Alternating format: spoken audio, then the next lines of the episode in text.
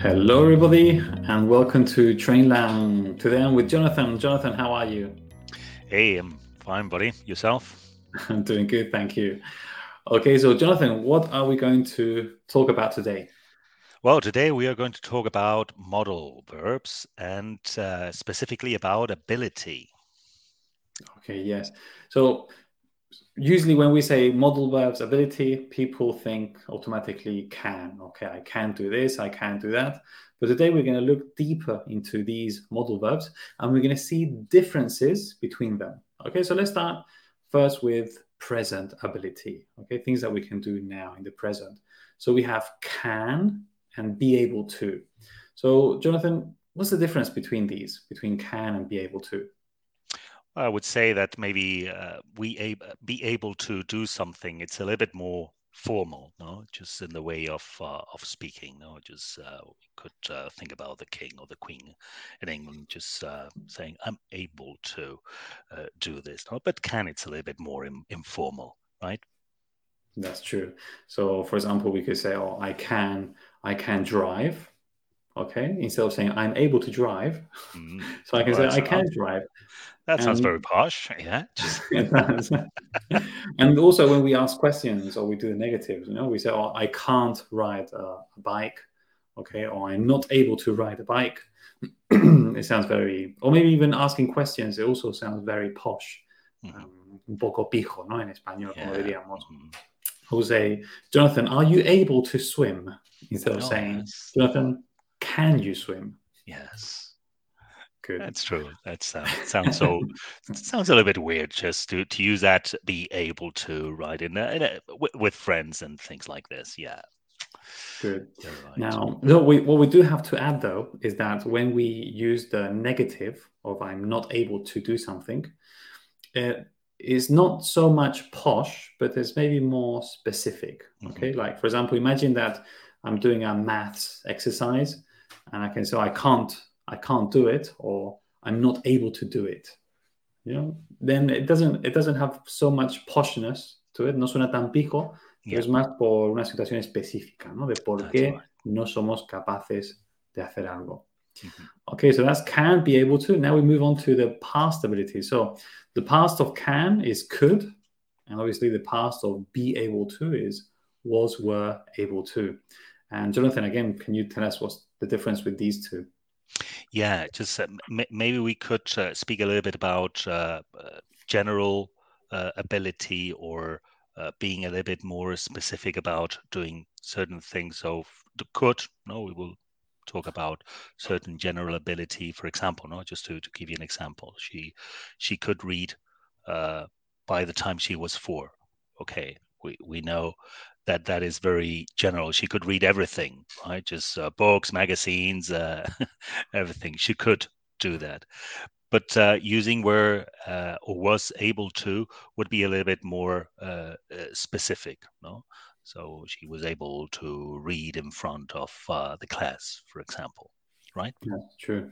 I have another one. For example, when I was younger, I could eat five hamburgers okay this is general. I could do it and that's it. But then maybe you know sometimes there's a time limit. I said i was able to eat five hamburgers in 10 minutes. Okay now that's mm-hmm. very specific okay? Specific situations was were able to. Or, or for example another example would be um, i could beat everybody at tennis. Okay doesn't matter who i played with i could beat everybody. That's yeah, even nadal even nadal even Nadal, yes. Yeah. okay, but then in a specific situation, maybe I could say I was able to beat my teacher at tennis even with a broken leg. I don't know, mm-hmm. but you know, in a very specific situation, I was able to do that. Okay, so that's that's a difference between those 2 mm-hmm. Now we move on to future abilities. Okay, so what's here we have can can again for future. How how is this possible, Jonathan? Yeah, well, again, just we we use uh, this for uh, for the the future. Um, again, no, just uh, uh thinking about things that we can do in uh, in the future. For example, I could say, Jonathan, I can go to your house tonight. for example. Yeah. Okay. Or I can I can help him tomorrow. Mm-hmm. This is something that I can do. And then so what's the difference with be able to or will be able to? I will go to your house to, tomorrow or I will help you next week. What's the difference between can and will will be able to? Yeah, maybe by by using will what uh, what you're giving me is just more certainty, right? Just um, uh, if you tell me I can go to your house uh, tomorrow, okay, fine. It, it's it's a possibility here. No, we're talking about ability, no, but it's uh, uh, it's it's fine. But just now, when you tell me, hey, I will be able to, wow, now I'm certain that you will make it. Yes. Sometimes we need to do this. For example, if we take somebody to the airport, okay, imagine I have to take you to the airport. I say, mm-hmm. okay, I can be at your house at five. Okay. But if I say, Jonathan, I will be able to be at your house at five, then then you feel more okay. So I don't have yeah. to take a taxi. He will be here. Yes, it adds definitely adds that more certainty mm-hmm. to it. Okay, now we're going to look deeper into the be able to aspect because sometimes uh, we want to use speak about possibilities, sorry, abilities, mm-hmm.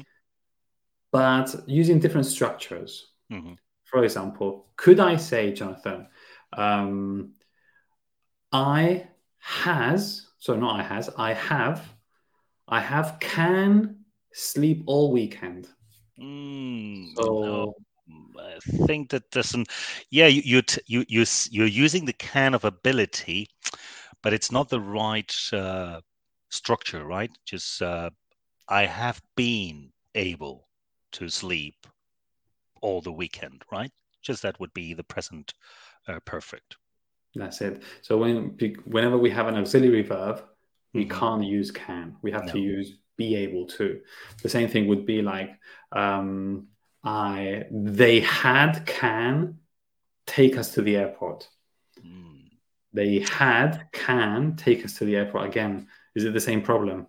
Yeah, exactly same problem, right? Just you have an auxiliary there, so you had to use they they had they they, they had been able to take me to the airport, right?